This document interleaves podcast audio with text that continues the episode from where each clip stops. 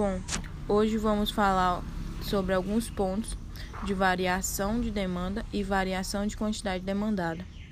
Quando os economistas falam sobre quantidade demandada, eles querem dizer que apenas um certo ponto na curva de demanda é uma quantidade demandada.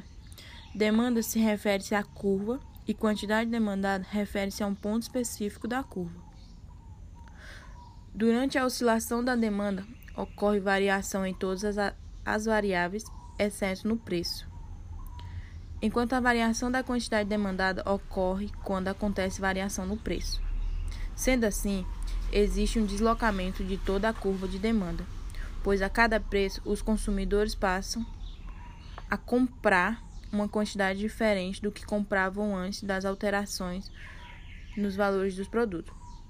A variação da quantidade demandada acontece quando temos um aumento ou uma redução nas intenções de compra, provocados por variações no preço do produto, o que gera um movimento ao longo de uma mesma curva de demanda a curva de demanda não muda a posição.